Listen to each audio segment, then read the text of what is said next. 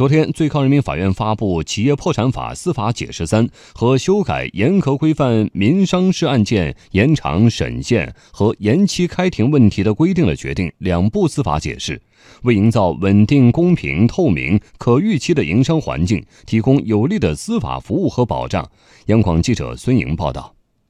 最高法审委会专职委员刘桂祥介绍，二零一八年全国法院新收强制清算与破产类案件一万八千八百二十三件，同比增长百分之九十七点三；审结一万一千六百六十九件，同比增长百分之八十六点五。一批僵尸企业得到依法处置。发布的《企业破产法司法解释三》是为继续规范破产案件审理，通过明确破产受理后借款的清偿顺序、单个债权人的知情权、债权人会议的表决机制、管理人处分债务人的重大财产的权限和程序等问题，进一步保障债权人等利害关系人在破产程序中的合法权利，鼓励对债务人企业继续经营的资金支持。促进债务人的财产保值增值。修改后的严格规范民商事案件延长审限和延期开庭问题的规定，明确适用普通程序延期开庭审理次数不超过两次，适用简易程序以及小额素材程序的